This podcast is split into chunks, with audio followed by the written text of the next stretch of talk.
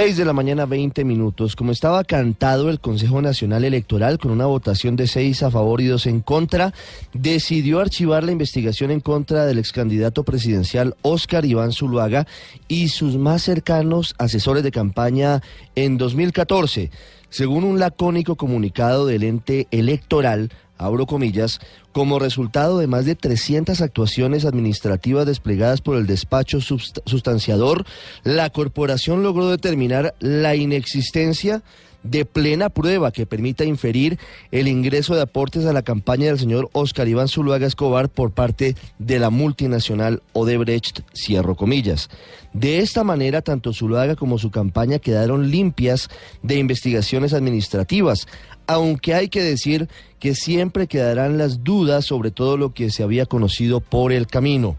El marquetero, brillante genio de la publicidad política brasileña, Duda Mendoza, declaró ante la Policía Federal de su país que había recibido un millón seiscientos mil dólares de Odebrecht para prestar su asesoría a la campaña presidencial de Oscar Iván Zuluaga en 2014. Adicionalmente, hay que recordar que Blue Radio reveló la declaración del ex jefe de Odebrecht en Colombia, Eleuberto Martorelli, quien dijo ante la Procuraduría que esa firma no solo había ingresado dinero a la campaña presidencial de Juan Manuel Santos en 2014 por medio de la famosa encuesta de la firma Paddington que costó la friolera de un millón de dólares, sino que también había hecho pagos a la campaña de Oscar Iván Zuluaga a través del publicista Duda Mendoza.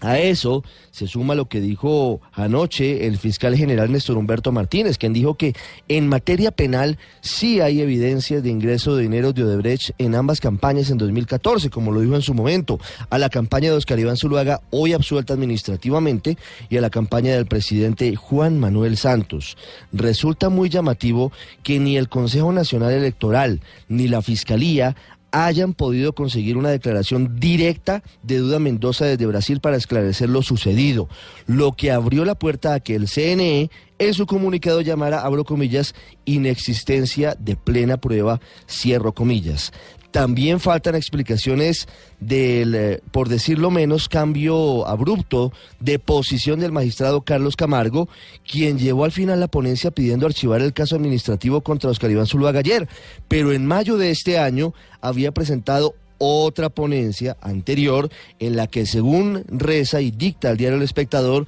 pedía abrir investigación formal por los mismos hechos, toda vez que incluso Zuluaga reconoció su viaje a Brasil con su hijo David Zuluaga para negociar los honorarios con Duda Mendoza. Esa ponencia de mayo decía, abro comillas, de acuerdo con los hechos conocidos hasta el momento, hay mérito suficiente para iniciar investigación administrativa y formular cargos contra los responsables de la campaña del señor Oscar Iván Zuluaga Escobar en el año 2014. Más allá de lo que será el fondo definir un cambio en el Consejo Nacional Electoral para que sea un ente realmente administrativo y no político, la pregunta es, ¿qué cambió de mayo a octubre para ese giro tan dramático en la posición del conservador magistrado Carlos Camargo Asís? Otra pregunta, ¿va por el mismo camino la investigación a la campaña Santos presidente?